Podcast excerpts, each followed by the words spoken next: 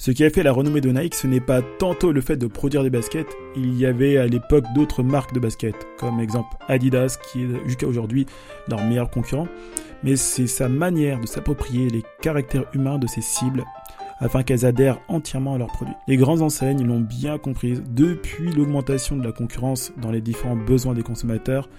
Le meilleur moyen de, les toucher n'est plus de se cacher derrière un logo, mais c'est de créer une véritable personnalité à son entreprise. Qui connaît le mieux l'homme, si ce n'est l'esprit de l'homme qui est en lui? Le personal branding ou la marque personnelle est un outil qui permet de créer une marque en utilisant votre propre personnalité. Lorsque vous rencontrez quelqu'un la première impression est la plus importante. Sa manière de s'habiller, de, parler, de marcher indique qui elle est. D'ailleurs, tout se joue au premier regard. Avoir une image impactante permet d'être reconnu pour ce que l'on est ce que l'on fait et de trouver ses premiers fans, premiers abonnés et d'ailleurs qui deviendront vos premiers clients. Dans cet épisode, nous allons apprendre à créer votre propre marque personnelle pour votre activité. Si ce n'est pas déjà fait, je vous invite à vous abonner au podcast afin de recevoir les prochains épisodes.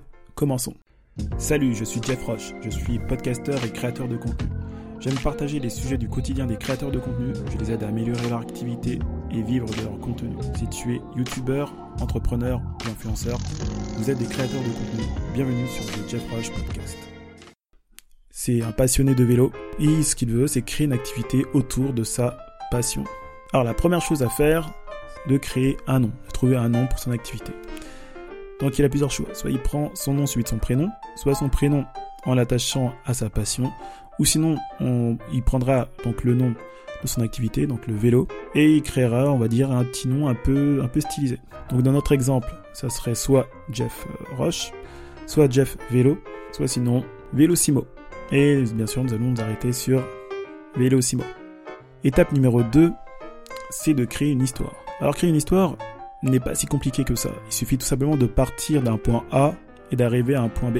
Exemple. C'est dans un petit village qu'est né Vélocimo. Jeff, alors âgé de 12 ans, aimait réparer les vélos de ses amis. Il faisait de grandes balades avec sa famille et de ce fait il aimait participer donc à la joie de, tous avec ses mains, donc en réparant des vélos. C'est pourtant bien plus tard, après un diplôme en droit, qu'il abandonna ses études et se mit à plein temps pour créer sa boutique en vélo. Aujourd'hui, Vélocimo est une entreprise à taille humaine proposant l'achat de vélos, de location et de réparation de vélos pour offrir à ses clients des produits de qualité, à des clients qui sont donc soucieux d'adhérer à des moyens de transport plus écologiques.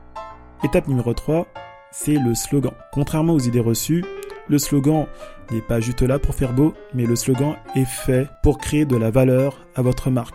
Alors pour créer de la valeur avec un slogan, il suffit tout simplement de mettre, de créer un, nom qui va montrer les avantages de votre activité.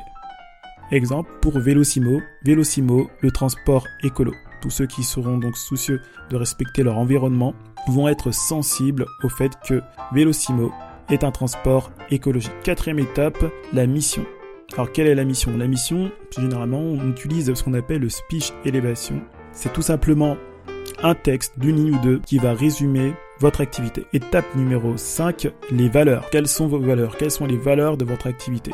Pour trouver vos valeurs, je vous invite premièrement à prendre ce que vous détestez le plus, donc à faire une liste de ce que vous aimez, vous détestez le plus, pour ensuite en tirer ce que vous aimez. Exemple, dans, le cas de Vélocimo, Vélocimo est pour la liberté, donc de ce fait, il est anticonformiste et il se veut aussi protecteur de la nature. Étape numéro 6, le code couleur. Le code couleur, ou je dirais aussi les plus de caractères, vont vous aider à être identifié visuellement par votre audience. Pour cela, je vous invite bien sûr à, ne prendre environ, je dirais, grand max deux couleurs. Dans le cas de Vélocimo, nous, nous avons choisi le vert, pensez donc à la nature, tout ce qui est écologie, et le noir. Le noir qui est une couleur qui est aussi proche, on va dire, du luxe pour montrer un travail, je dirais, raffiné. Étape numéro 7, la ligne éditoriale. Alors la ligne éditoriale est tout simplement le ton avec lequel vous allez vous exprimer à votre audience. Si vous allez tutoyer, si vous allez vous voyez, si votre, euh, votre langage sera plutôt formel ou informel, si vous voulez être familier, si vous voulez être technique. Ce que j'ai rajouté aussi dans la ligne éditoriale, c'est